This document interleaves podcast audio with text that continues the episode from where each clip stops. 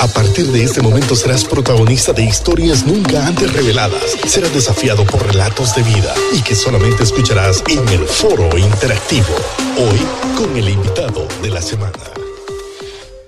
Ya sí con nosotros eh, Joaquín Tomé. Bienvenido Joaquín a la sala con liderazgo. Mucho gusto hermanos, qué placer estar con ustedes y de verdad también me sumo Luis a la alegría de que estás con nosotros, que el Señor te permitió pasar este momento de susto, posiblemente porque creo que uno pues, se asusta, porque es, así, es normal, pero, pero también nos regocijamos en tenerte aquí, sobre todo creo que tu familia está muchísimo feliz de verte y que bueno, no hay que bajar la guardia, es una buena eh, eh, palabra, no tener, no tener miedo, porque igual el miedo eh, reduce las defensas y entonces estás más más eh, expuesto, pero, pero sí hay que, hay que cuidarse y, mantener el, el, ánimo y saber que el Señor nos tiene hasta que Él lo permita. Sin duda, no, muchas gracias. Así es. Muchas gracias, Joaquín, ¿verdad? Con gusto, ¿no? Gracias a ustedes por siempre ser cordiales y confiar en mí para poder, eh, pues, procurar pensar juntos en, en, las cosas que nos atañe a este tiempo y, siempre mi oración ha sido como la oración que dice en el texto, como los hijos de Isaacar, entendidos en los tiempos.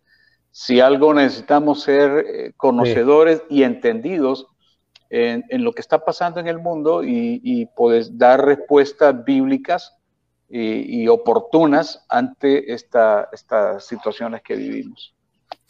Sí, eh, conversamos con Joaquín Tomé, él es parte del equipo de Cruzada Estudiantil en Honduras y, tiene mucha expertise en el trabajo de comunidad, en el trabajo con educadores, en el trabajo con jóvenes, con adolescentes. Y es parte también del, reino de Dios a través de la construcción de todas estas eh, áreas de nuestra vida, de nuestra sociedad. Joaquín, eh, platicamos contigo al inicio de esta pandemia, ¿lo recuerdas? Nuestra conexión fue allá en Zoom, no sé en qué mes fue, ¿verdad? Pero allá por mediados del 2020, ahora estamos en febrero, ya casi terminando febrero 2021, y, cómo has vivido junto a tu familia todo este tiempo, qué conclusiones has sacado, eh, cómo te has reinventado con tu familia, en tus relaciones, en tu ministerio también, cómo has eh, reinventado la labor. Cuéntanos de manera rápida, ¿verdad? ¿Qué, has hecho? Porque eso también nos ayuda mucho a crecer. Eh, en primer lugar, quiero agradecer al Señor porque este tiempo ha sido de verdad que muy rico en función de la familia porque nos ha permitido eh, dialogar, platicar, leer juntos, eh, ministrar juntos. Esta casa, le digo, es de aquí parte, este es un centro de operaciones del reino de Dios. Wow. Porque ocasionalmente mi hija está en su cuarto atendiendo, discipulando a sus estudiantes, mi esposa como coordinadora de oración, yo atendiendo a otras actividades. Yo digo, Señor, no hay momento más hermoso que estar con la familia. Eh, el mejor invento que, que, se puede haber hecho en la historia del universo es vivir en familia. Y eso, pues, eh, en realidad es lo que necesitamos, ¿verdad? Este, este tiempo juntos.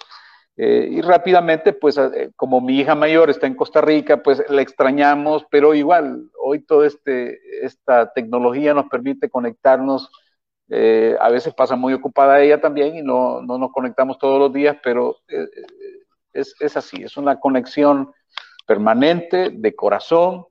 Y, y, pues yo creo que este tiempo, el año pasado, fíjense que algo curioso, fue el 2019, en octubre, fue nuestro segundo Día de Oración Mundial en Cruz. Y el tema fue pausa global. ¡Wow! profético. profético. E, eso fue en octubre de 2019. Y, fue interesante que entonces, como que no le tomamos en serio la pausa global al Señor. Entonces dijo, bueno, entonces vamos a tener una pausa global, en serio.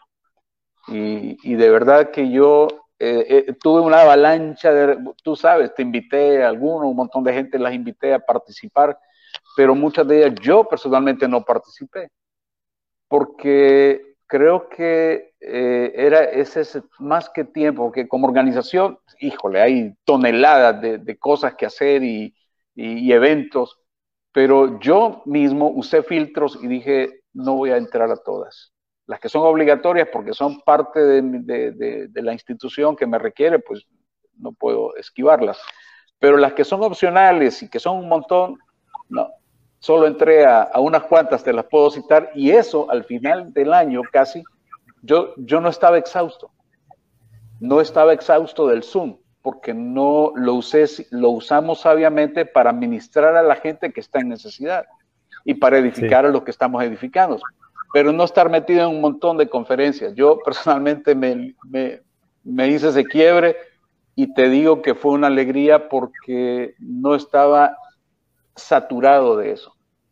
Entonces, eh, pues, fue, fue ese, esa fue mi riqueza, gracias al Señor, poder tomar en realidad un descanso global para pensar, para leer, volver a leer libros que estaban descuidados ahí o que tenía que leer y pues fue una bonita experiencia.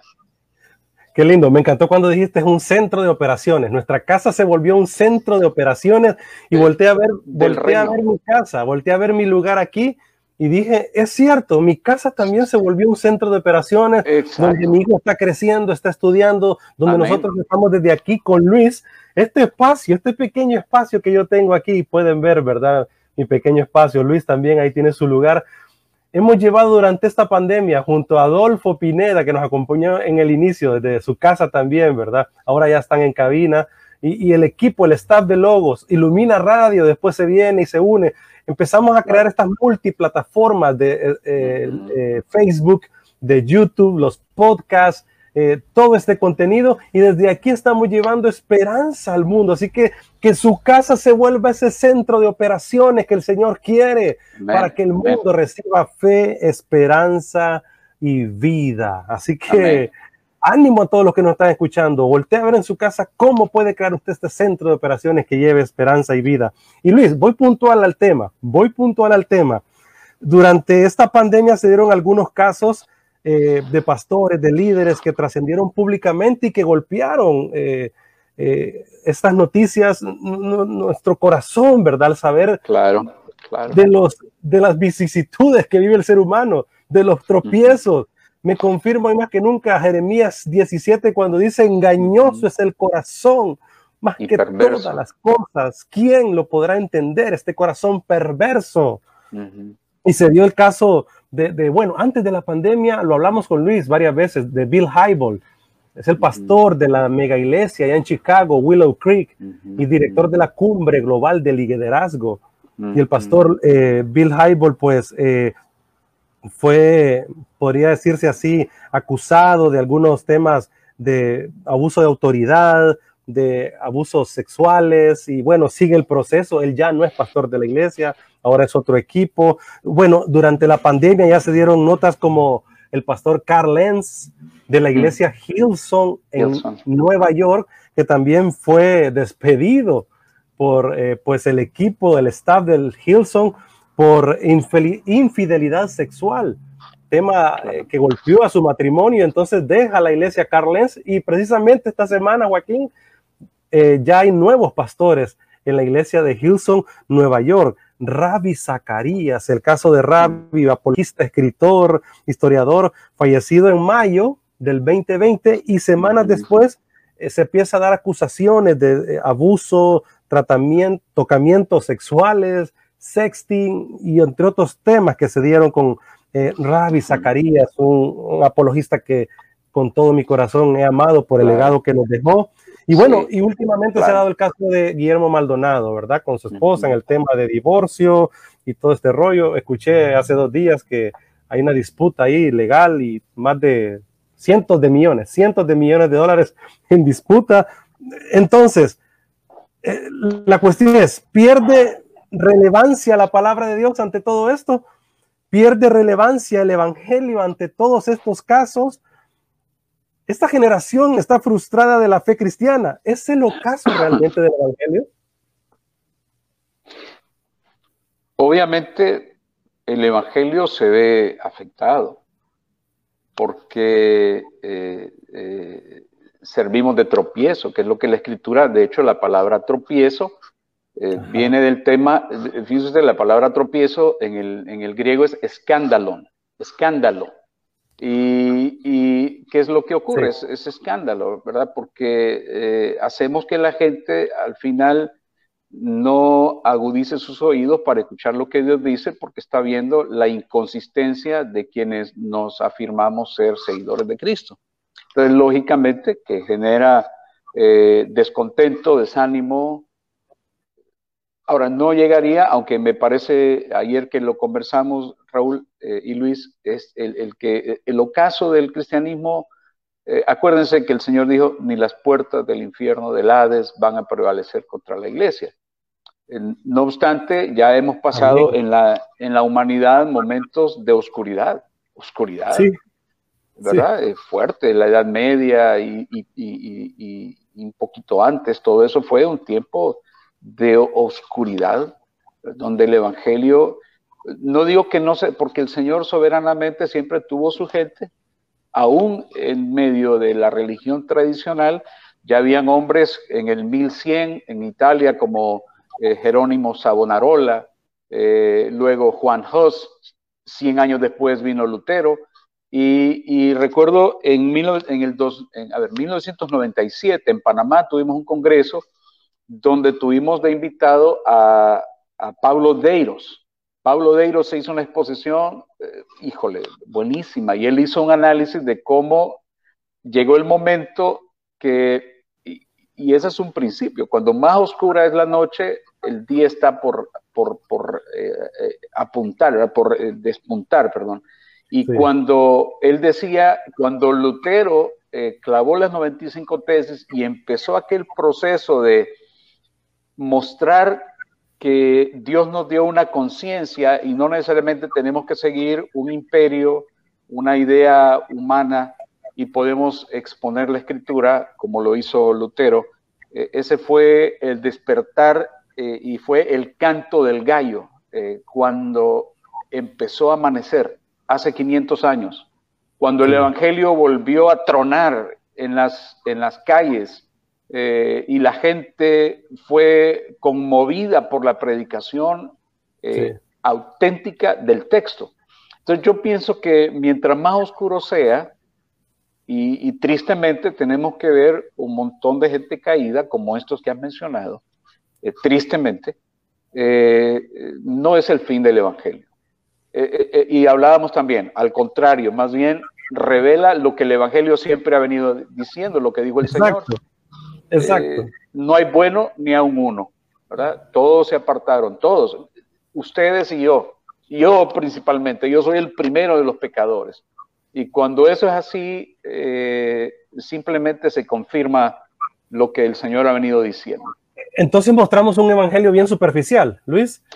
Y Joaquín, mostramos un evangelio donde siempre hablamos de David, el dulce cantor de Israel, y vimos los personajes bíblicos como los grandilocuentes y los grandes personajes, pero no vimos sus fallas y sus errores. Y empezamos a ver a la iglesia con saco y corbata, con una máscara, cómo saludar y diferentes tipos de estigmas que empezamos a ponernos y olvidamos la esencia del Evangelio, que es el discipulado. Y aquí les recuerdo algo que escribió Bonhoeffer en los últimos escritos de su vida. Él dijo, cristianismo sin discipulado es siempre cristianismo sin Cristo.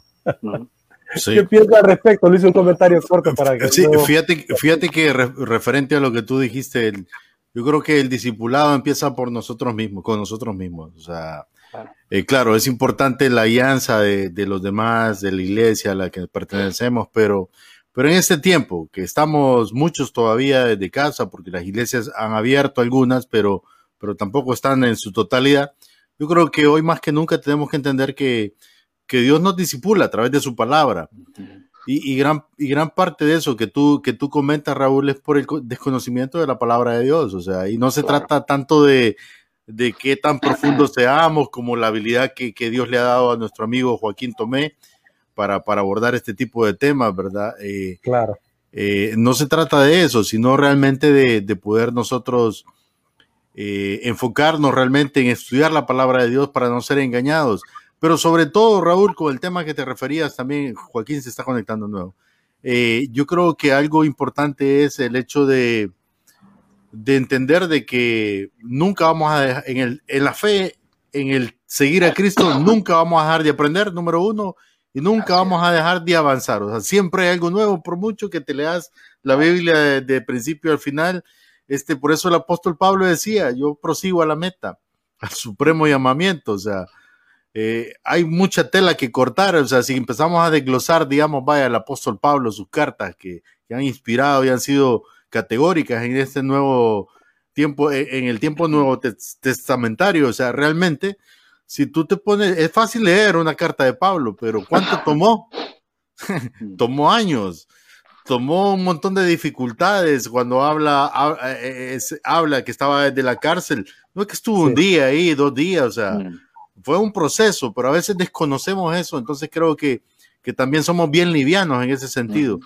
Mm. Y en entender que, que, vamos un día a la vez, Raúl, referente al discipulado, y como decía una frase por ahí, eh, discipulado es eh, un día a la vez y seguir creciendo cada día. Pero sí es importante. Recuerda que, solo cierro con eso, el evangelista Bunky decía en su libro, eh, el, el, evangelismo solo es el 20%, pero lo demás, el 80%, es referente al discipulado y a lo que desarrollan los demás ministerios de, de una iglesia. Joaquín, antes de ir a la pausa, en unos tres minutos, danos una introducción acerca de este pensamiento que pusimos en mesa ahorita. Gracias. Eh, sí, Luis, estoy de acuerdo. Eh, en realidad, y, también la expresión que contaste de Bonhoeffer, de hecho, es una, es una situación que eh, precisamente eso sí es lo que tenemos que apuntar a la iglesia, lo que le hace falta por años, es que, casi por siglos podemos decirlo en realidad, porque no hemos tenido un discipulado bíblico que forme la generación de discípulos. Eh, simplemente hemos tenido membresías, eh, afiliados, pero no discípulos. El discípulo tiene una naturaleza, tiene una, eh, tiene una realidad en su vida. Es que se ha convertido de los malos caminos y se ha, ha vuelto a Dios. Y es interesante que esa palabra es la palabra conversión. Eh, eh, el problema es que podría ser que tengamos en nuestras iglesias un montón de gente que no sean convertidas y simplemente son afiliados. Eh, y pues mi suegro siempre dice que un burro enfermo, aunque lo cambien de establo, no dejan ni de ser burro ni de estar enfermo.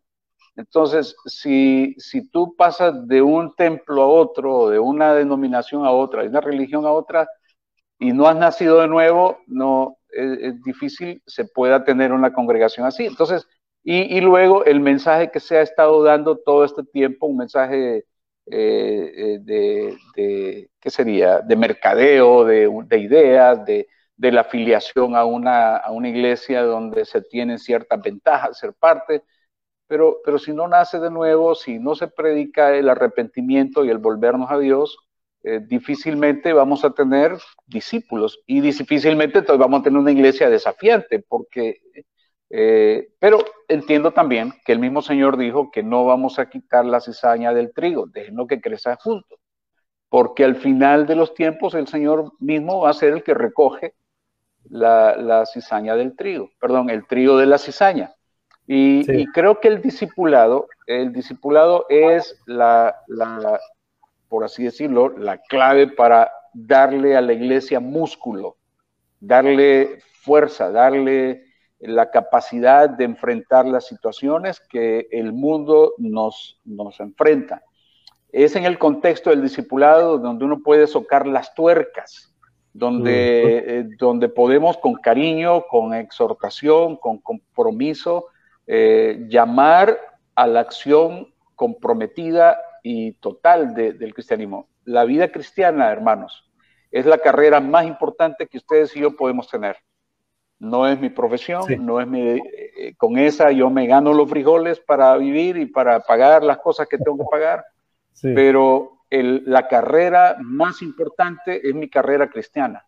Esa debe estar en primer lugar. Y para que yo pueda vivir la, carrera cristiana con éxito, eh, necesito estar en el contexto de ser discipulado y discipular a otros.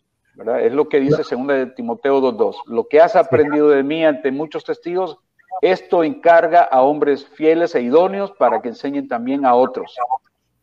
Planteo, si eso es así, sí, por favor.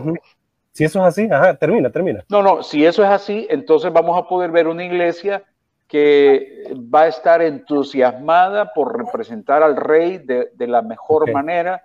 Eh, eh, las historias que tú me acabas de contar recién de todos estos líderes cristianos, eh, yo pienso que hizo falta en ese sentido esa cercanía a un, a un mentor, a un discipulador, y de rendir cuentas. Eso es, eso es sumamente importante. Cuando estás solo, no le, no le rinde cuentas a nadie y vives como te parece. Sí, de eso vamos a hablar después de la pausa, Joaquín. Vamos a la pausa en Logos FM y planteo esto. Entonces, ¿el discipulado es un curso, un cursito más un diploma? ¿O realmente habrá que replantear? Habría que repensar entonces el trabajo del discipulado como comunidad. Vamos a la pausa en Logos FM y regresamos a esta interesante conversación con Joaquín Tomé. Y mientras tanto, seguimos, seguimos en la plataforma. Fíjate que ya que, estamos, ya que estamos en la pausa en logos y solo estamos en las redes sociales, ahorita que escuchaba a Joaquín, recuerdo una, una plática ahí, solo haciendo un entremés mientras regresamos ah, con logos. Claro que sí. Recuerdo la plática que tuve con un amigo que era administrador de una iglesia, una iglesia grande, Raúl, en algún momento. Y te visualizábamos un tiempo también difícil que se presentaba en aquella ocasión aquí en el país y entonces yo le decía, ¿por qué te preocupas si hay tantos miembros en la iglesia? No, me dice él. Él es administrador, va, te voy a hablar como administrador, me dice. No tenemos esa cantidad de miembros. Te voy a poner un ejemplo. Yo le decía que eran como dos mil miembros. No, me decía, no son dos mil miembros. Son menos, son mucho menos que eso. Y no recuerdo si él me decía que eran como unos, en el cálculo de él, 600. Pero ¿por qué me vas a decir eso? Le digo, si yo veo la iglesia llena. Porque estamos hablando de finanzas. ¿no? Es que el que no diezma y ofrenda, eh, para mí, yo como administrador no lo considero un miembro, lo considero una visita. Entonces, un, invitado. Suena, suena como bien frío. Yo sé que algunos van a decir, qué pistero No, estamos hablando de finanzas.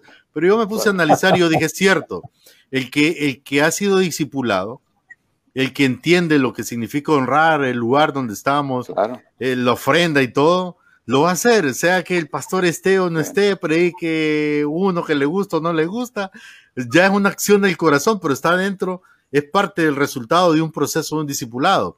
Entonces, hallándole lógica, yo me, yo me pregunto, Raúl, por lo que nosotros hemos hablado también, ¿cuántos miembros de iglesia tendremos hoy día si lo, si lo pasamos por ese filtro de mi amigo? Y si, y si Joaquín, y si, eso fue en lo presencial, ¿te imaginas ahorita cuando ya no estamos allá, en un lugar? Sí, no, es así. Yo entiendo y entiendo la preocupación de muchos pastores por volver a lo, a lo físico, porque e, es, es claro, eso, eso está más que claro. Yo no tengo ese problema porque en ese sentido no soy un pastor, no tengo una congregación eh, eh, en realidad, pero sí la, eh, ojos que no ven, corazón que no siente, dice el dicho. Y si yo no estoy ahí conectado físicamente y si yo no estoy viendo, no estoy oyendo, eh, tengo la opción aquí de estar escuchando otro programa en el mismo momento que mi iglesia está eh, en acción, porque encontré algo más interesante, de repente mi pastor ya no, me está muy aburrido y lo cambio. Eso puede pasar. Entonces la gente, la gente simple y sencillamente se desconectó de su iglesia en ese momento y, entonces no hay comunión. Es, un poco complicado, en realidad.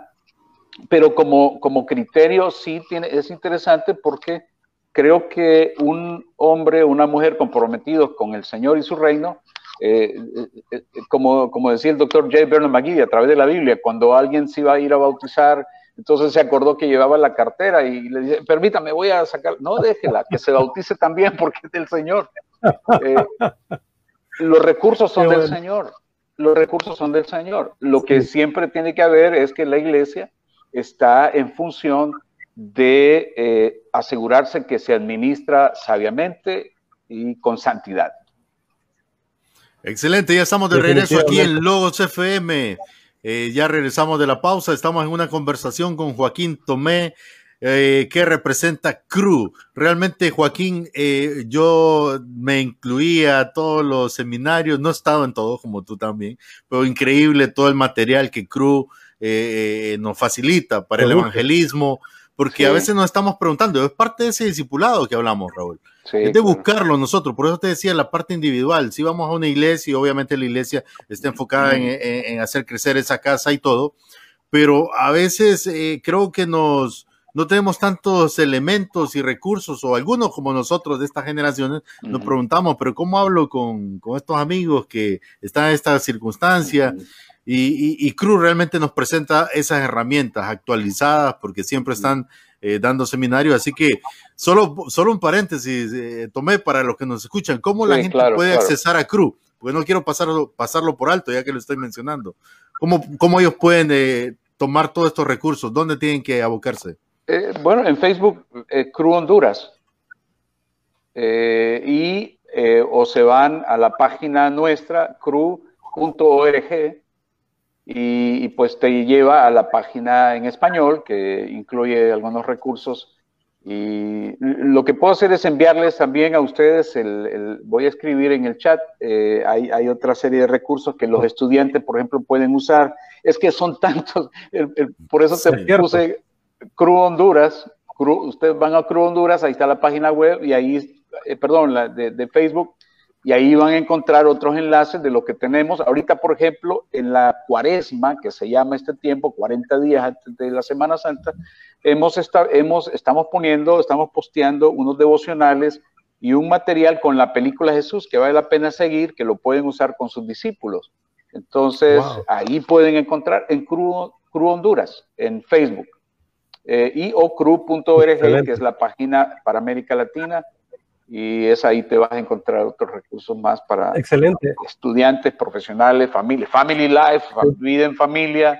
Es que es, es, enorme la cantidad de recursos, pero... Tienen, eh, tienen muchas apps, tienen páginas web, tienen muchísimos recursos. De hecho, fíjate que es una bendición. y ahí pueden encontrarlos.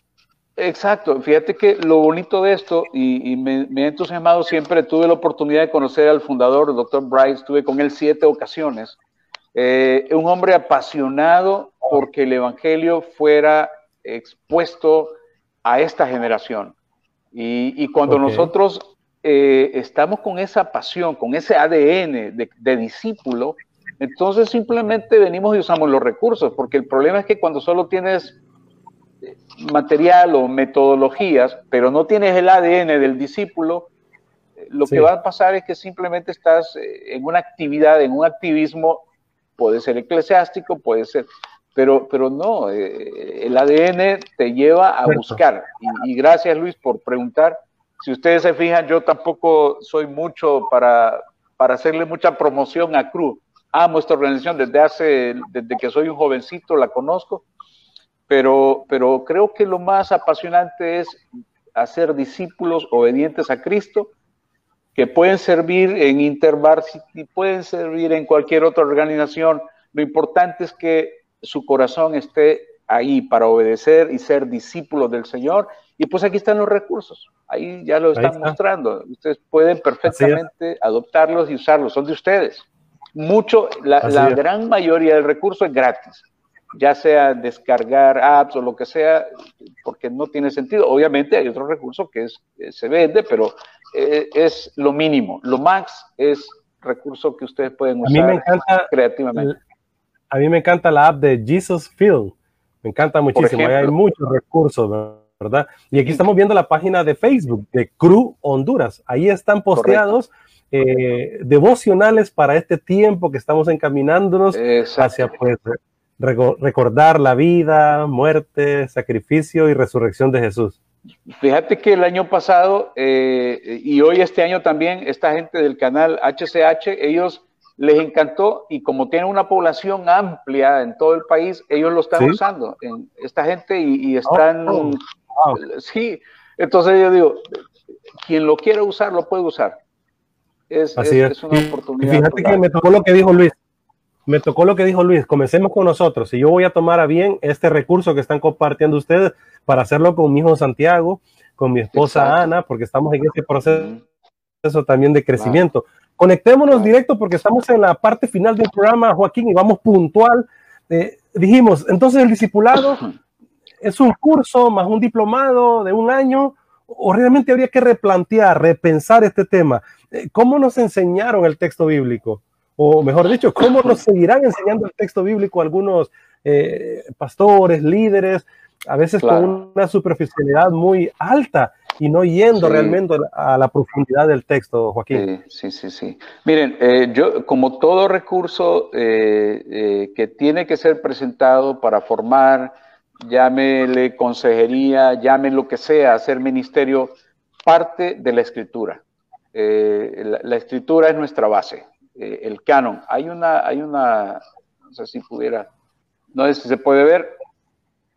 Ahí, ahí está bien. Como, como fundamento está el canon bíblico, el canon de la escritura. Acuérdense que el canon correcto debe tener 66 libros.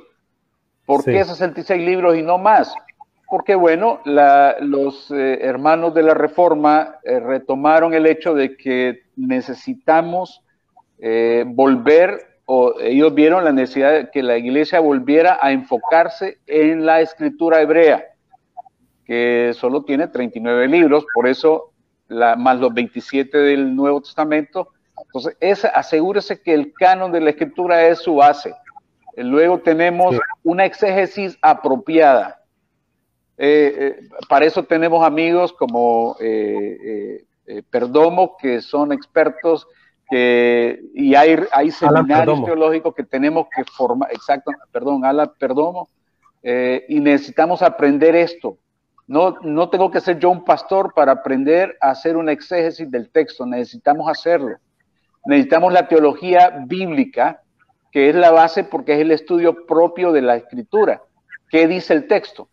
Y luego necesitamos la teología sistemática, donde ahí donde viene la variedad de si yo soy bautista, si yo soy presbiteriano, pues la gente tiene sus propios eh, eh, expertos, teólogos que, estudian la escritura y responden a eso. Y por último, la teología práctica, TP, quiere decir teología práctica.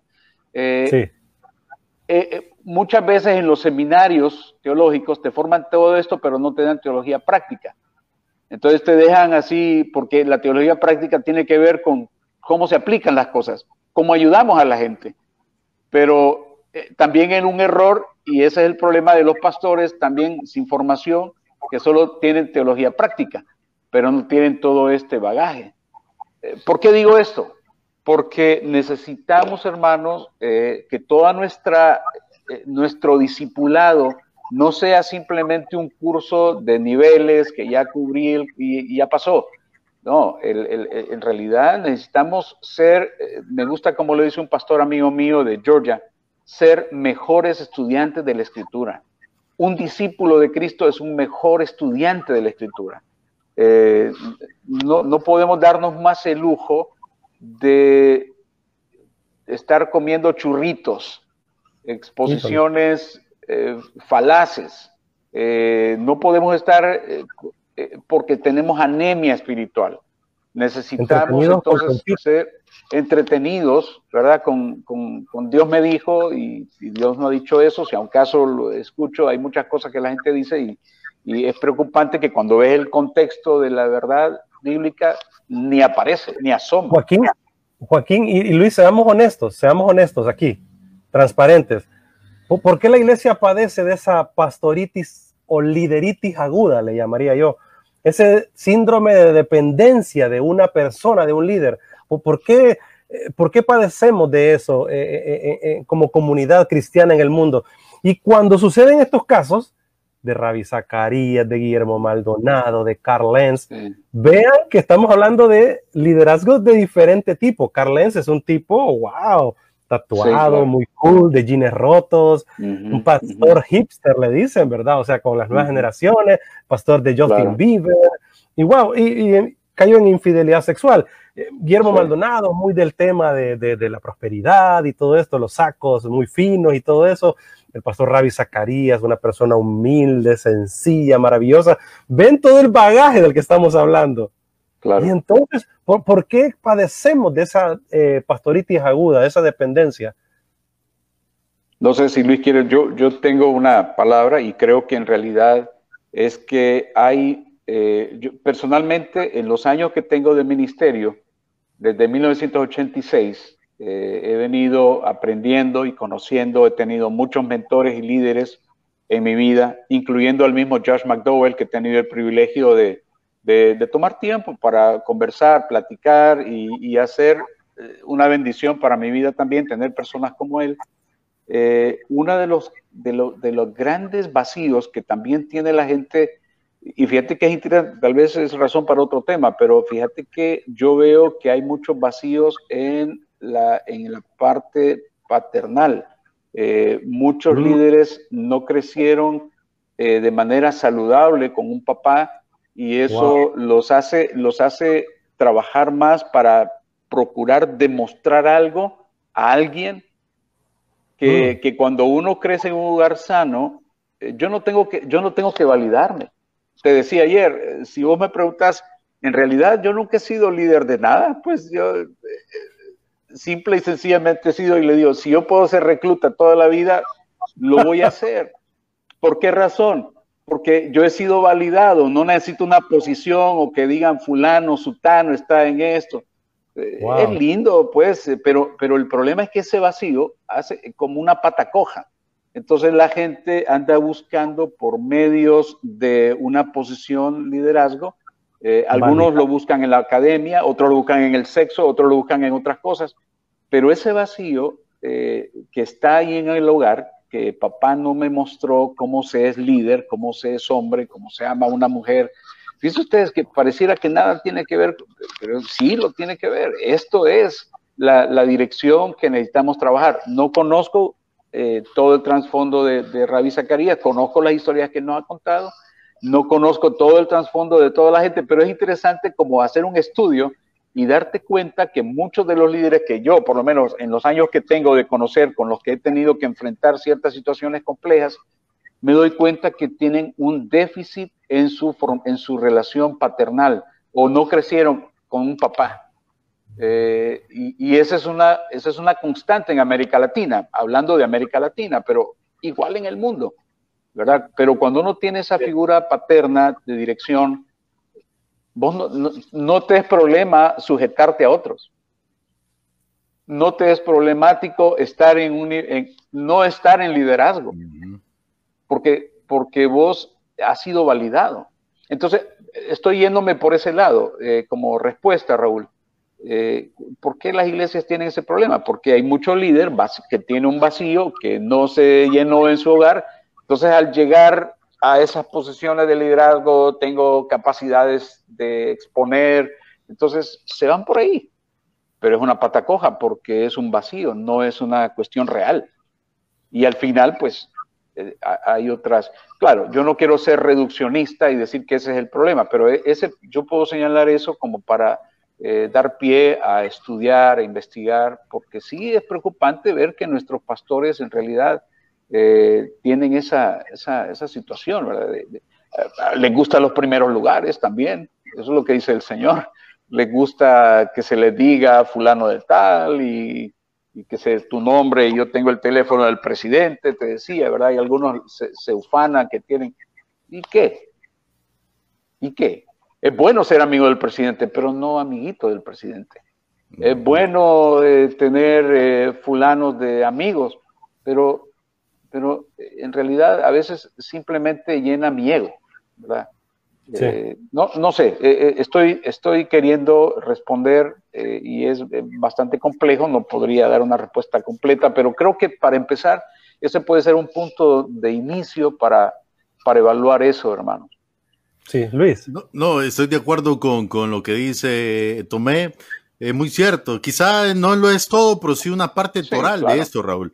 Y, es más, yo lo voy a llevar a otro punto, porque igual yo me quedé con mi mamá, mi papá llegaba de cuando en cuando a la casa. Y te voy a decir, he sido cristiano toda mi vida, gracias a Dios nunca tuve la oportunidad de ser alcohólico, ni fumador, ni nada por el estilo. Sin embargo, yo tenía claro eso, porque fui formado en la iglesia. yo tenía claro que tenía un doble desafío entonces, ese doble desafío, porque eso es lo que Dios hace también, ¿verdad? Lo llevo, ahora que yo tengo una familia, quizá a veces yo la valoro, pienso yo a veces, eh, eh, o la sobrevaloro, aún más de aquel que, que, se crió con un papá, pero es por lo mismo, porque hubo esa ausencia y eso es lo que Dios puede hacer, también hablando de lo que la Biblia dice, ¿va?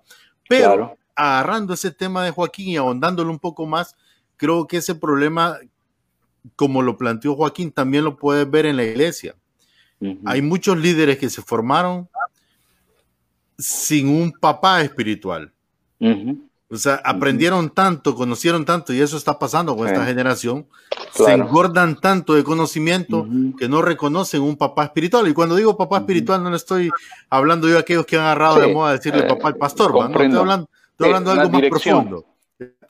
Entonces, se llenan tanto, Raúl, que no tienen un papá espiritual. Y aquí no hay personas absolutas. Cuando hablamos de alguien que nos mentoree, pero en serio, no como, porque todos dicen, todos yo he escuchado, la mayoría dicen, no, yo tengo mi cobertura, yo tengo mi, apóstol, mm. mi pastor, mi otro, pero realmente eh, son más para actividades, más para los programas, más para... Pero realmente yo crecí, yo crecí junto a mi papá y cientos de pastores, miles de pastores. Yo crecí de niño, adolescente con ellos, pero realmente las pláticas eran siervo, con siervo, y la cruzada cuándo, y el evento aquí cuándo, pero nunca cómo vas con tu esposa. Exacto. ¿Volviste a ser infiel? ¿Cómo estás con tu teléfono? ¿Estás viendo pornografía? ¿Y, qué tal? Eh, ¿Caíste otra vez en la masturbación?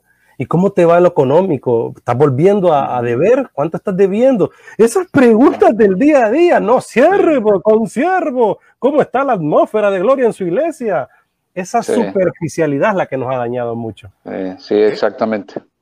Eso, Raúl, tenemos que ser más reales. O sea, porque aquí no, no, se trata de señalar a quién ya cayó, sino nosotros, aprender. Tenemos que ser más reales. O sea, vaya, estamos en vivo, como así como Raúl. Bueno, Joaquín nos conocemos ya de los programas y todo, pero yo que paso en contacto con Raúl por el programa, nosotros nos contamos casi todo, Raúl. O sea, eh, te digo, Raúl, mira, pasa esto y lo otro, y es un mensaje. No pasamos hablando todo el tiempo. pero cuando hablamos, ¿cierto, Raúl? Hey, mira que por tonterías a veces, Mira que el internet me está fallando y qué hago, y pensando en el programa, y entonces ya buscamos la forma, cómo ayudar. Pero si yo no lo digo, si yo quiero eh, hacerme ver como el engordado, que no pasa nada a mi alrededor, entonces tenemos la vulnerabilidad de caer en este tipo de cosas. O sea, eso es lo que estamos enfocando, Raúl. Yo te digo algo rápido, rápido. Yo recuerdo eh, eh, el evangelista Bonki en algún momento en África, él hablaba acerca de una persona que resucitó dentro de sus, dentro de, su movimiento de ministerio. Y mira qué interesante lo que te estoy hablando. Usted lo puede buscar en YouTube, resucitado eh, con Bonki, ponga ahí. Bonki estaba en una conferencia para líderes, ni siquiera era que estaba ministrando sanidad, y el tipo tenía tres días de ser muerto y resucitó, pero no me voy a enfocar en eso. Usted busque, lo dejo de tarea. Lo que me llama la atención es el testimonio que este, este hermano cuenta, un africano que era pastor. Y la esposa del pastor empezó a que no, y se, ella se enfrascó en que él no estaba muerto y que lo que tenían que llevar a la cruzada. Bunky ni siquiera oró por él, sino que lo llevaron y los líderes que estaban en otro rango oraron por él y el tipo resucitó. Bunky se dio cuenta después de lo que pasó. Sea, había una atmósfera ahí, ¿va? pero en realidad era parte del plan de Dios, porque al final lo que yo te quiero decir, Bonky mismo lo dice, yo ni siquiera le puse mano, era parte del proceso de Dios. ¿va? Alguien hubiera dicho, resucitó en mi cruzada y la atmósfera espiritual, no, era un plan de Dios. Ahora, ¿dónde te quiero llevar con esto? Cuando el pastor ya está en su, que tienen que buscarlo en su consciente y empieza a testificar, y muchos te testifican que murieron y que fueron al cielo, no, este pastor no te habla de eso. Te habla que él estaba ahí y fue el texto de Lázaro. Por ese pecado había llegado ahí, por el pecado de negación a Dios. Y era un pastor. Y él empieza a recordar que un día antes él había tenido un conflicto con su esposa y no lo había reparado. Y Dios lo trajo de regreso. Y su esposa también era consciente que le pedía a Dios que, que lo regresara porque sabía que habían tenido ese conflicto. Entonces, ¿por qué te digo eso? Porque Lázaro decía que manda a alguien allá que le hable a, mí, a los míos, que le prediquen del Señor. Entonces te das cuenta que a veces somos así. Ese pecado de negación eh, eh, es, terrible, Raúl. Y, normalmente lo llevamos a aquel que, que, es ateo. No, nosotros muchas veces negamos a Dios de muchas maneras. Sí, porque Joaquín, quiero que nos dejes un mensaje al cierre. Vamos a continuar en las plataformas digitales donde estamos siempre, aquí en la multiplataforma, ¿verdad? Claro, Conectados, pero quiero que nos dejes un mensaje a todos los que están en Logo, sobre todo FM, a un par de minutos del cierre, eh, porque yo pienso en mi hijo. Yo no quiero que mi hijo Santiago sea parte de una generación covidiana, te decía. Sí, claro. Ayer, la generación covidiana es sin fe, sin esperanza y sin Dios.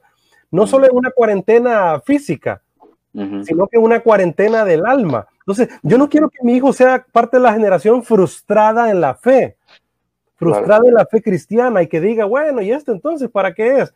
Y que piense que este es el ocaso realmente mm. del Evangelio. No. ¿Qué mensaje entonces nos puedes dejar con respecto a esto para las nuevas generaciones, Joaquín? Sí, gracias. Yo, yo pienso, y, ayer lo conversábamos, voy a, retomarlo, eh, creo que, de nuevo, el discipulado que estábamos conversando debe darse en el contexto de la iglesia local.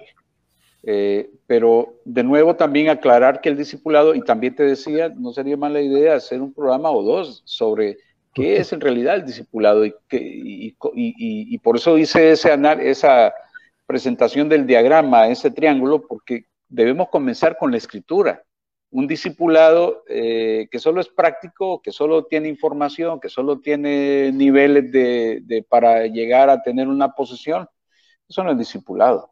El, discipulado tiene que ver con ser expuesto en el contexto de la iglesia local a que yo mismo me he propuesto ser eh, guiado, orientado, exhortado, animado para que mi vida se parezca a Cristo, para que yo pueda ser como el Señor.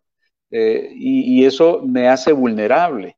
Yo necesito entonces, en el contexto de mi iglesia local, cosa que eh, pensando, por ejemplo, y esa es una de las reflexiones, no estamos aquí para juzgar y ustedes van a escuchar, te decía ayer también, no he, visto toda la acusación, toda la investigación que se hizo a Ravi Zacarías, ya está disponible.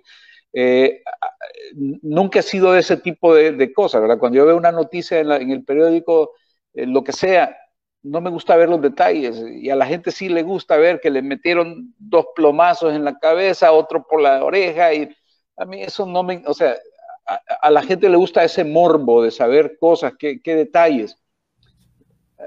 No sé qué fue exactamente lo que pasó con Ravi, sé que es grave. Leí algunas cosas y escuché ayer a Josh McGowell dando una palabra muy interesante sobre eso. Eh, y es preocupante, pero creo que si hubiese habido una iglesia local a la cual este señor estuviera eh, sometido, se le hubiera llamado la atención y, no hubiera llegado a lo que se llegó, ¿verdad? Porque en la iglesia local tenemos la oportunidad de ser formados bíblicamente, de ser amados, ser cuidados, ser discipulados y discipular a otros.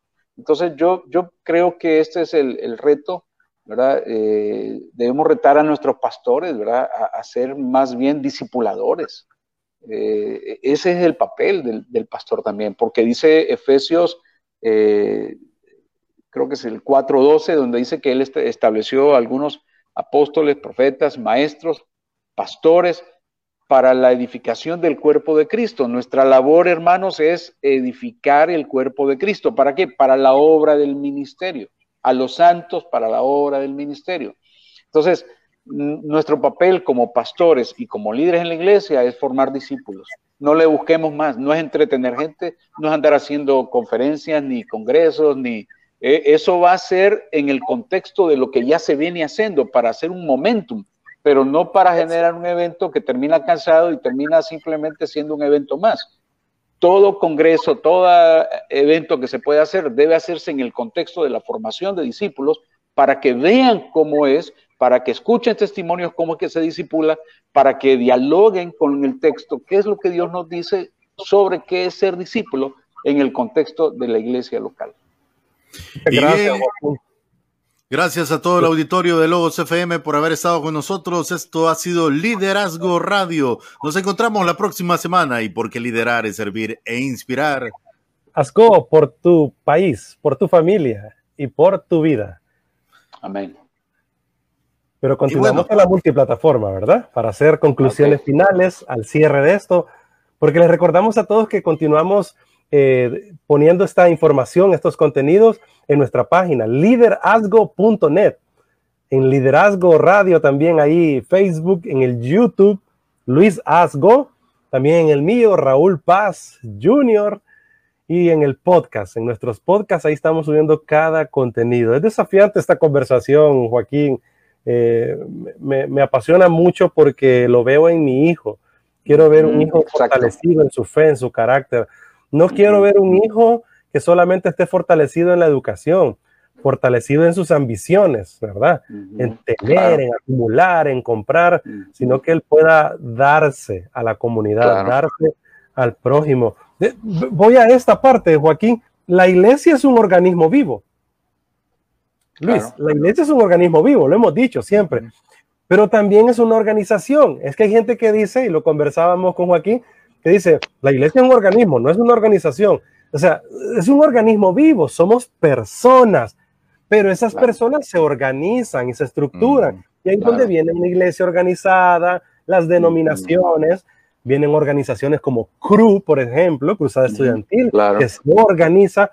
El asunto es la prioridad. El asunto es qué está de primero, si el organismo o la organización.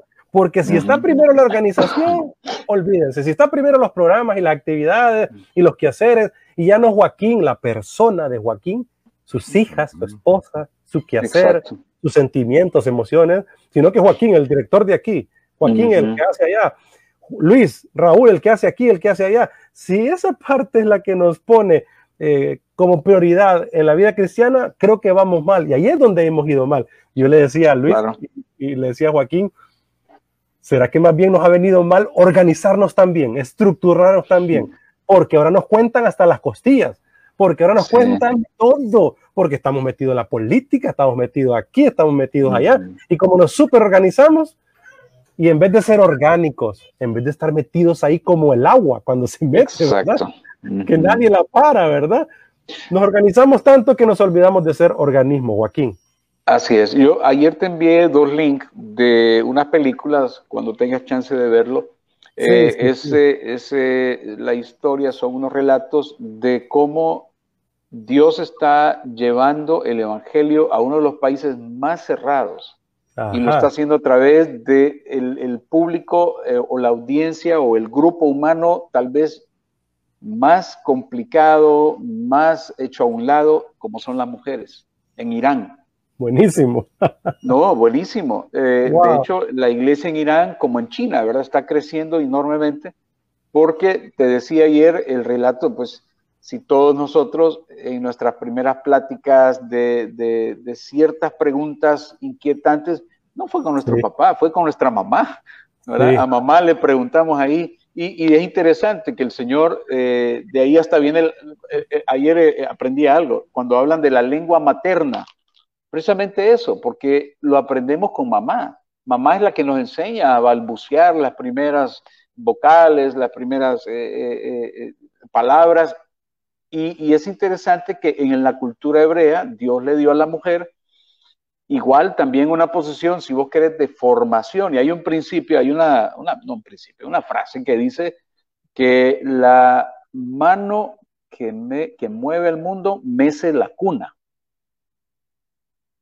La mano que mueve al mundo mece la cuna.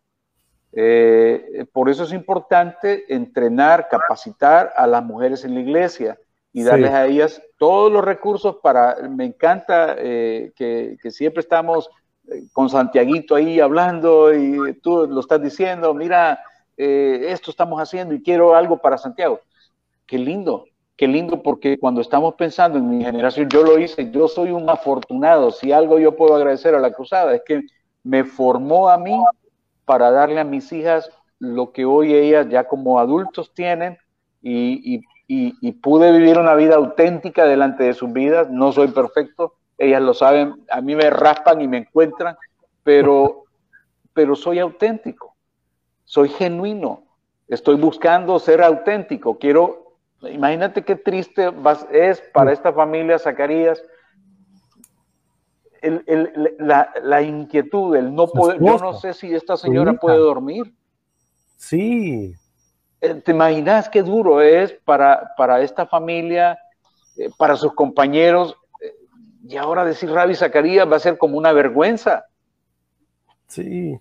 ¿Me entiendes? Entonces yo digo, bueno, la integridad, la integridad me conviene a mí. Entonces, ahorita que yo puedo vivir y tomar decisiones, es cuando yo debo tomar las decisiones. Y más, Joaquín y Luis, cuando tenemos cristianos en el mundo que nos encanta el amarillismo el sensacionalismo. Yo te decía a ti, no hemos sido preparados para restaurar.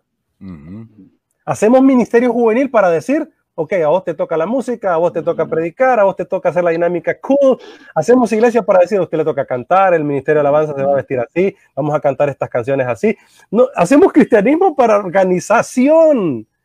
Hacemos cristianismo para organización, no para organismo, no para la persona.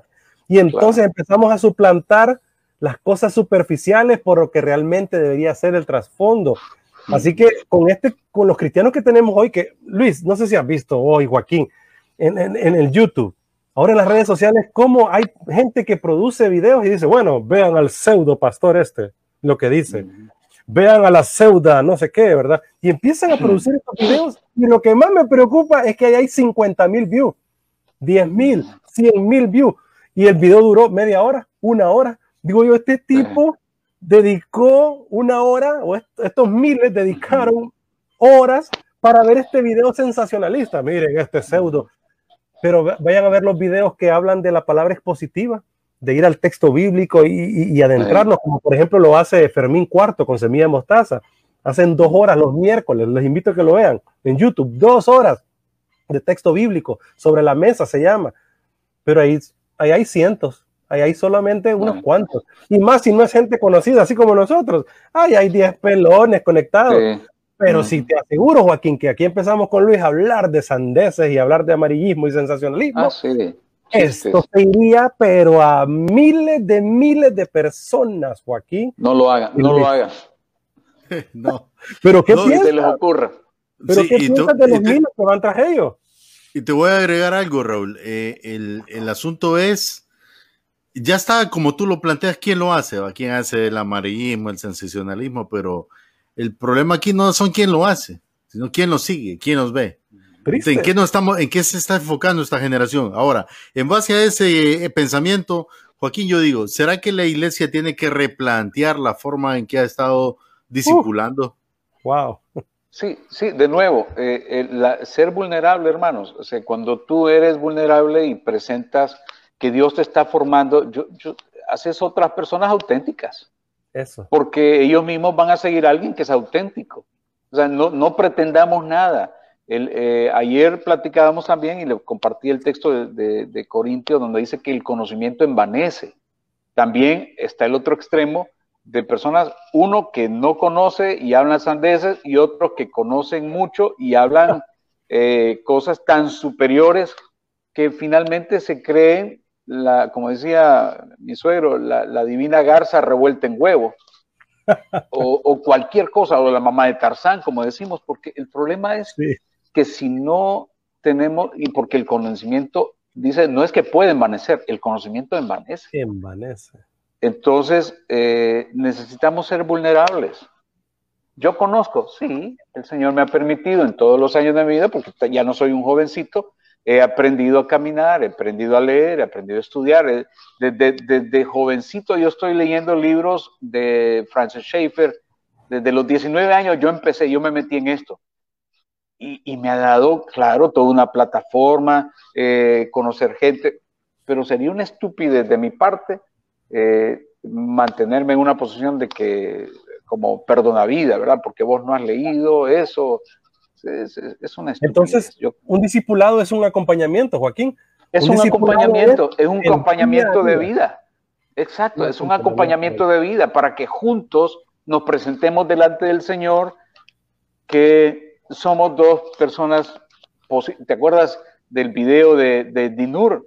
Hermano, en, en, cada uno de nosotros hay un Hitler, en cada uno de nosotros hay un, hay un asesino en potencia, en cada uno de nosotros hay alguien, un violador. Pon en contexto a Dinur, pon en contexto rapidito así, plantea lo de Dinur. Eh, eh, ¿Se acuerdan de los casos de Nuremberg en, Alemania? Pero cuando continuó todavía el juzgamiento a los jerarcas nazis, el Mossad capturó al último de los jerarcas nazis en, Argentina, Eichmann, eh, Adolfo Eichmann, y en 1961 se hizo sus juicios en, en Jerusalén, donde finalmente terminó siendo ahorcado.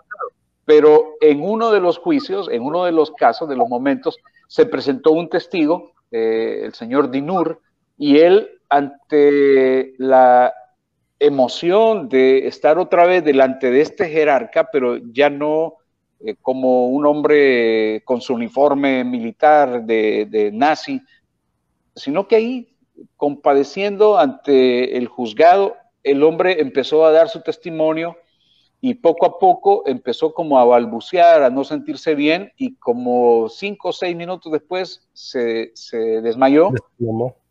Eh, se desplomó, literalmente, lo fueron a recoger y luego dicen eh, que se le preguntó, un reportero le preguntó qué fue lo que pasó. Eh, le hizo las preguntas normales, se recordó el odio, lo llevó a eso. Eh, ¿Será que usted se puso a pensar en, cuánto daño le hizo a la gente? No, dice, es que cuando lo vi a él, vi que era una persona normal y que yo podía ser esa persona. Wow. que todos podemos ser H-Man. Un judío lo, alemán. Exacto, lo que estamos viendo en, en, Rabbi Zacarías y cualquiera de esas personas, si, si, no nos cuidamos, si no somos vulnerables, si no estamos caminando con el Señor en integridad, wow. Esa u otra cosa podemos hacer. No, no, no se crean mejor que nadie. Yo no me creo mejor que nadie. Simplemente yo le digo, Señor, ayúdame, acompáñame. Y si hay hombres y amigos, dice Eclesiastés que el, el hombre aguza al hombre, así como el hierro aguza el hierro. Nos necesitamos. Y eso, ese, ese es el llamado. Necesitamos eh, depender de Dios, pero interdepender de los demás.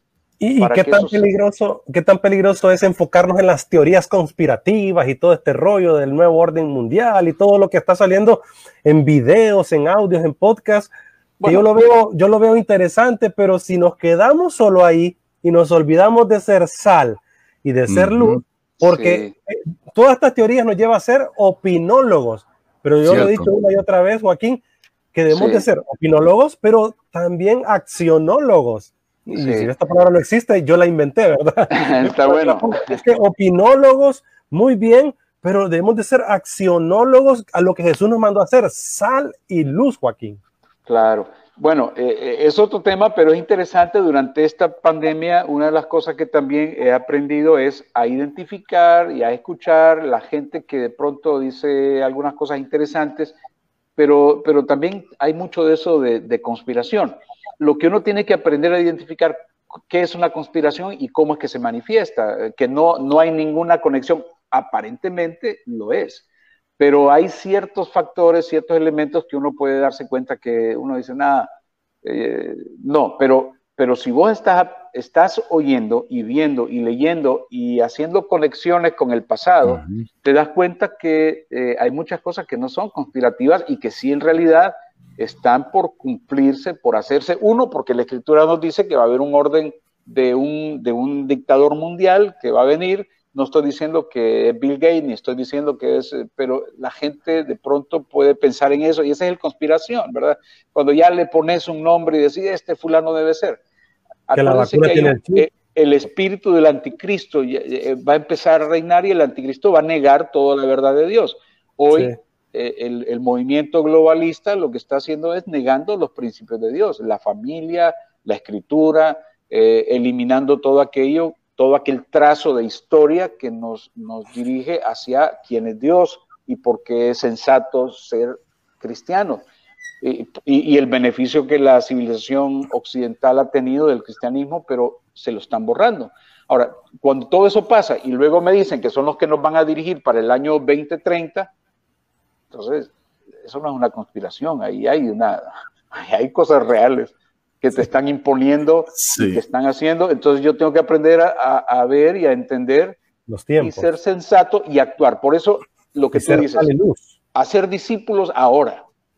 Eso. y, yo les animo también, me encanta, trabajemos con los niños. La iglesia debe estar trabajando con los niños, debe enfocarse. Yo, yo les pido, si hay aquí hay maestros de primaria o de preescolar que están escuchando, por favor capacítense en lo que es defensa del Evangelio, en la escritura, enseñen a los niños, hay recursos, en Cruzada tenemos, podemos trabajar en formar, eh, esa ha sido mi parte, estar formando maestros para enseñen a los niños a tomar decisiones basadas en el carácter de Dios.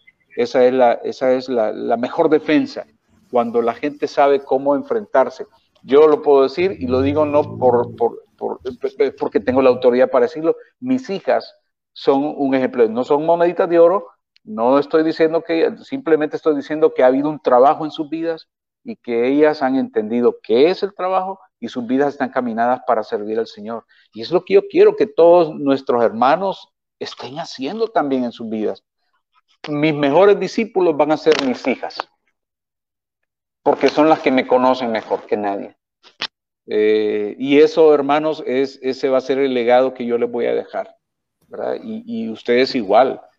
Y, si lo sumamos todos como iglesia haciendo ese legado, no hay forma, no hay diálogo en contra, nadie va a poder argumentarte. Absolutamente. Te pueden argumentar tus palabras, pero no tus hechos.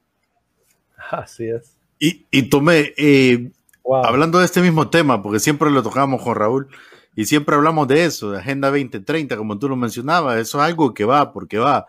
A veces nosotros, le decía Raúl, yo nos enfrascamos tanto y aquí me voy a meter a un terreno escambroso, pero eso más como ejemplo. A veces creo que en América Latina en general nos enfrascamos tanto con el asunto del aborto, de la ideología de género, que si bien es cierto está ahí, pero aclarando va, son movimientos que eh, no suman a aquella mayoría, sin embargo tienen un financiamiento muy grande, eso sí, ¿verdad? Porque son parte de un plan al final eh, va a sonar duro lo que decimos, pero siempre lo decimos así. Estos grupos son los tontos útiles del sistema de los que quieren llevar a cabo la Agenda 2030, porque lo que buscan es desestabilizar eh, la sociedad. Y en cierto modo lo están logrando. Sin embargo, eh, me llama la atención, Joaquín, yo sé que, que, que, Raúl, que tiene muchos jóvenes, hemos visto muchos jóvenes cristianos que son de iglesia, que de pronto eh, empiezan a publicar pensamientos muy orientados en defensa de ideología de género, como victimizando. Ahora, no, no, yo no, yo no estoy en contra, no estoy criticando el movimiento porque no se trata, o las personas, mejor dicho, porque entiendo todo esto, ¿va? pero encuentro a otros hablando de, del aborto, incluso a, políticamente pastores eh, dándole flores a determinado líder por un tema del aborto, cuando en realidad somos un país que políticamente hablando eso en algún momento, tarde o temprano, va a venir porque va, va a venir, ya lo impusieron en, Costa Rica, porque es un país referente Costa Rica. si, si, le decía Raúl, entrevistamos... Y somos endeudados y les debemos Exacto, si entrevistamos al, al, al costarricense de a pie, la mayoría no está de acuerdo en, el matrimonio entre el mismo sexo, pero Costa Rica lo aprobó. O sea, como ejemplo, para muestra un botón. Lo que, A donde quiero llegar, Joaquín, es que eh, a veces como que espiritualizamos mucho este asunto, en el sentido de que yo hablaba con Raúl, eh, todos estamos claros que vamos a orar por Israel, la Biblia nos habla orar por Israel. La Biblia nos habla que es el reloj divino, pero sin embargo, cuando, cuando profundizamos un poco y buscamos acerca de cómo es la vida común en Israel, Israel es uno de los países que aprueba el aborto, de donde se desarrollan abortos. En Israel es abiertamente la, ideología de género, hablando ya de Tel Aviv y las ciudades. LGTB. Pero los cristianos a veces nos enfroscamos en la pintura del viaje, del viaje por donde anduvo Jesús. Claro, eso es algo que, también es el reloj divino y, eso va a cambiar. Y hay tres tumbas, la tumba cristiana y la tumba musulmana. Está el nacimiento cristiano y el nacimiento musulmán. O sea, y nos dejamos llevar muchas veces por todo lo que nos eh, presenta el turismo, la sociedad. Claro, claro, ellos ganan plata. como somos tontos útiles, nos dejamos llevar por todo esto. Ahora, mi punto es, porque yo sé que englobamos mucho, porque este es muy largo y sería otro tema, pero mi punto es, Joaquín, ¿cuál es el papel de la iglesia? Yo sé que ya lo mencionó, que debe ser los niños, el discipulado, pero en este momento específico, ¿cuál es el, papel de la iglesia? Lo voy a ampliar aquí. El asunto es Dios. Wow. Eh, fíjate que en Estados Unidos hay una, actualmente con esta crisis del racismo y todo, no estoy negando que no pueda haber racismo, que ha habido racismo, pero como lo están planteando es un asunto más ideológico, es una cuestión, eh, el Black Lives Matter, eh, de repente voy a decir algo que tal vez a algunos no les va a gustar, pero en realidad deben pensar en esto. ¿Por qué digo esto?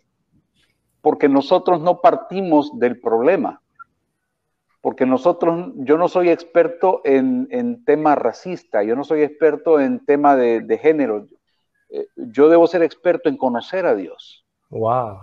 Eh, el, carácter de Dios. Es, eh, yo le decía a un amigo, mira, vos podés hacer una presentación de, transgéneros y, entonces y a la iglesia Iván es lo que estábamos hablando si hacemos un tema de ese tipo olvídate se llena pero mi, mi, tema es este wow el asunto es Dios ese es el tema donde tenemos que centrarnos y donde comienza en la escritura porque al final hermanos eh, la respuesta a toda la homosexualidad eh, a todo este asunto eh, por ejemplo, esa teoría crítica de la raza que hoy se está dando mucho en Estados Unidos es otro evangelio.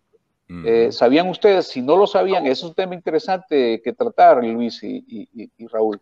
Eh, el tema de la, y, eso está infectando las organizaciones, las iglesias enormemente, porque es otro evangelio. ¿Qué es lo que hacen esta gente? Te están diciendo que la, la gente de raza negra como ha sufrido permanentemente, eh, ellos, los blancos, es el pecado ser blanco, the whiteness le llaman, el, ser blanco es en realidad el, problema.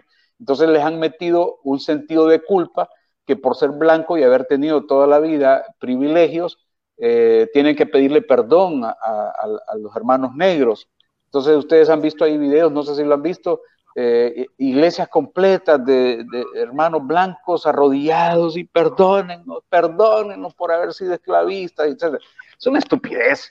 O sea, cuando nosotros vamos a definir todo, lo definimos a partir de Dios, no del, del, del black, no de una raza. Estás empezando mal. Tenemos que empezar a partir porque al final es todas las vidas importan porque primero importa Dios el creador. Siempre nos vamos al extremo. ¿Ah? Siempre, siempre entonces nos vamos al extremo, ¿verdad? Siempre, le siempre nos vamos al extremo. y se oye muy piadoso. Y se escucha muy piadoso, ¿no? Como no, claro, que hay que, claro, hay que pedir perdón. Y, Joaquín, en, en, en, la, en la Champions, ahí en Europa, ahí está, ¿verdad? Black Lives Matter, ¿verdad? Ahí está, en la NBA, los jugadores ahora, En el béisbol. Es un movimiento, es un movimiento marxista. Ese es un movimiento de, de, ideología marxista que definitivamente ha permeado todos los espacios, el feminismo, la ecología. Eh, lo que pasa es que estamos en una sociedad idiotizada que no hace su tarea de investigación. Entonces, al no hacerlo, simple y sencillamente cualquier bueno, yo por eso le digo a la gente, ustedes se la pasan viendo CNN, lógicamente están, están lavado el cerebro. Eh, deben hacer su trabajo. Hay periodismo independiente, eh, profesionales que no son conspiranoicos, gente que está en, serio eh, haciendo análisis serios y se dan cuenta definitivamente que todo esto es una tomada de pelos para hacernos pensar que definitivamente necesitamos que otros piensen por nosotros, que eso es lo que siempre ha hecho el socialismo. Eh, eh, tranquilo, que este es el poder del pueblo y nosotros somos los que vamos a decir por ustedes. Nueve gatos hacían en, Nicaragua todo el asunto. Entonces, yo creo que tenemos que aprender. Sí, señor. Perdona que te interrumpas aparte también, porque entonces entramos en algo loco donde en vez de defender el planeta y la naturaleza, estamos discutiendo si hay cambio climático o si no hay cambio climático. Y por estar entonces peleando, a ver, los negros o los amarillos o los blancos, y por estar en esa lucha, olvidamos la, esencia. La, confrontación conviene. Ah, La confrontación, es que todo es confrontar. Sí. Todo es confrontar, todo es estar en, eh, eh, eh, todo es confrontación. Y, yo me acuerdo que siempre mis suegros decían, nosotros no somos anticomunistas, por ejemplo, somos antipecado. Nosotros como cristianos, yo no soy anticomunista. Ni anticapitalista. No ni, anti, ni antihomosexual, yo no soy antihomosexual. Ni antiaborto. No, no, no, somos antiabortos, ah, no, antiabortistas. Estoy hablando de antiaborto sí porque es una acción que es incorrecta, pero porque es pecaminosa. Lo que, lo que sí tenemos que es enfocar nuestra acción en cosas concretas. Por eso, de nuevo, el asunto es Dios. Si yo, si, eh, no sé si te acuerdas, George McDowell nos hacía una pregunta, ¿por qué es malo matar? Entonces eh, ponía a un montón de gente a decir cosas. Y él, muchos dijeron, ah, bueno, porque la Biblia lo dice. Otro dijo, ah, porque mi papá me enseñó que no hay que matar. Entonces él dijo, uno, los que dijeron que la Biblia lo dice son unos legalistas. y los que dijeron que porque mi papá me enseñó que matar es malo, entonces autorizaron ahorita a la muerte de seis judíos porque los papás nazis les dijeron a sus hijos que enseñaron. Wow. Interesante. No, determina la o todo lo determina Dios, el carácter de Dios. Él es justo, él es santo, él es eh, etcétera. Eh, por eso la iglesia tiene que enfocarse quién es Dios. Tenemos que volver a Dios. Nuestra teología propia, tenemos que ir donde está Él. Olvidemos de, nuestras prácticas, de nuestros eh, valores volvámonos a Dios. Él es el carácter. Por eso, acuérdense Moisés que fue lo que recibió la revelación. Yo soy el que soy. Sí, sí. No, no le dio un montón de instrucciones y uno dice, híjole, yo soy el que soy. Eso es todo. Sí, exacto. Yo soy el que soy. Es suficiente. Porque Él determina todo lo demás. Qué lindo, sí. sí. Excelente. Y solo, le solo le agrego, Raúl, porque realmente es una volada de cerebro la que nos acaba de hacer Joaquín, principalmente a todos aquellos que, se dejan ir por la corriente, pues eso se trata. De hecho, yo también he tratado de, sumarme a investigar un poco y, lo he hecho de la mano del historiador César Vidalba. Y algo que, me llama la atención, César Vidal menciona, de que los digo, para aquellos que en algún momento publicaron siendo creyentes en pro del Black eh, Life Mothers, dos pilares de ese movimiento son activistas del feminismo y de la ideología y, del aborto y de ideología de género en los Estados Unidos. Entonces te das cuenta que al final el, fin es más, más, grande de lo que aparenta, como decía Joaquín, pero también el hecho de que no, no, no, no, por eso decía yo, no nos enfrasquemos tampoco en aquella guerra inútil, Raúl, de, de los homosexuales, porque también hay un montón de factores, ¿va? Está, el, según los psicólogos, el abuso infantil, pero fíjate que la, según los datos que tienen los, pastores Sinali, que se, son expertos en este tema de Argentina, eh, las personas que tienen problemas de identidad, llamémosle así, en la edad de, adolescencia y adultez, son un mínimo por ciento los que fueron abusados. Es decir, personas que fueron abusadas en su, en su niñez tienen probabilidades de tener este conflicto, pero es un mínimo.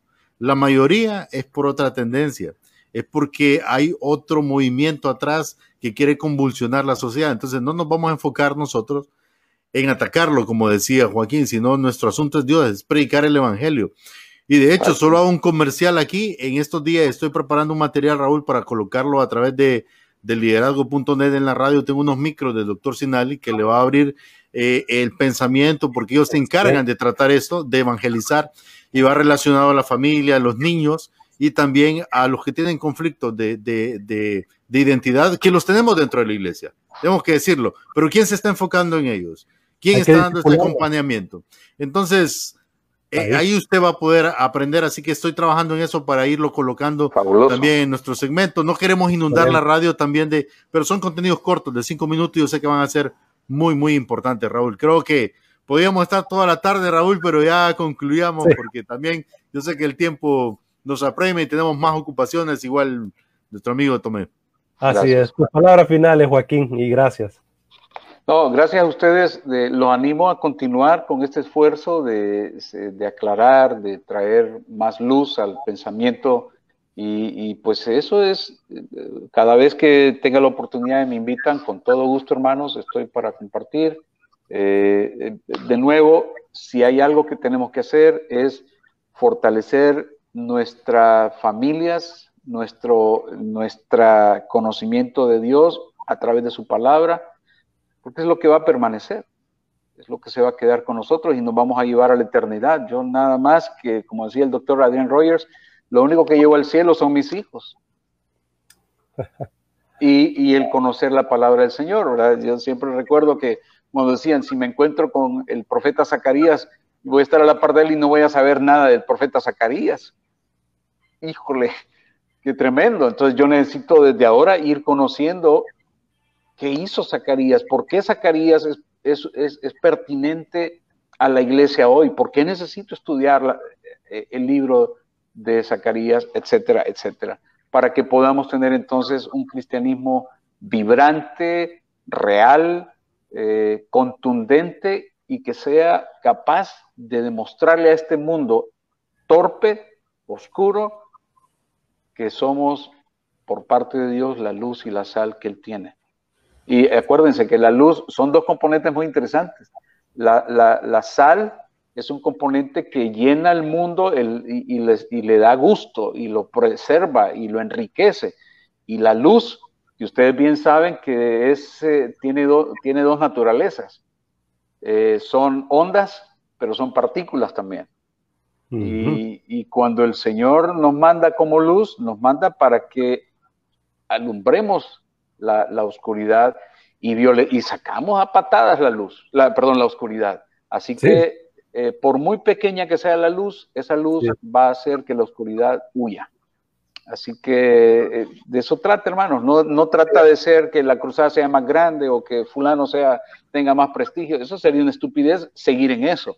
Tenemos que hacer que Cristo sea exaltado, que el nombre del Rey sea exaltado y que nosotros podamos mostrarles que somos genuinos, auténticos hijos de Dios, por la sangre del Cordero.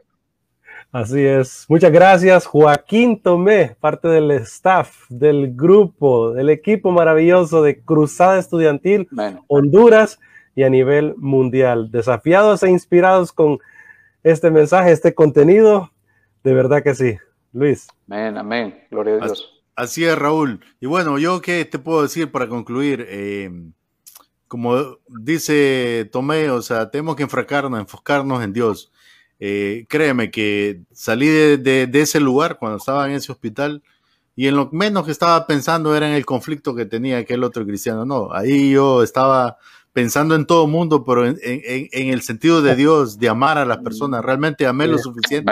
Si Dios, si Dios me permite, oh, escucha bien, qué pensamiento yo decía, y si, me, y si Dios me lleva a la eternidad, realmente mm. amé lo suficiente, realmente perdoné lo suficiente. Esa era mi, esa era mi evaluación. Y por eso salí de ahí. Yo creo que tiene que haber, tenés que haber conocido otro, otro Luis, porque no creo que sea el mismo. Yo creo que tenemos que enfocarnos en eso, en Dios. O sea, en Dios, como decía Joaquín, eso es lo único que puedo decir, Raúl. Excelente. Así es, y porque liderar es servir e inspirar. Haz go por tu vida, por tu familia y por tu nación. Nos encontramos la próxima semana, si así Dios lo permite. Que Dios le bendiga a todos. Amén. Gracias.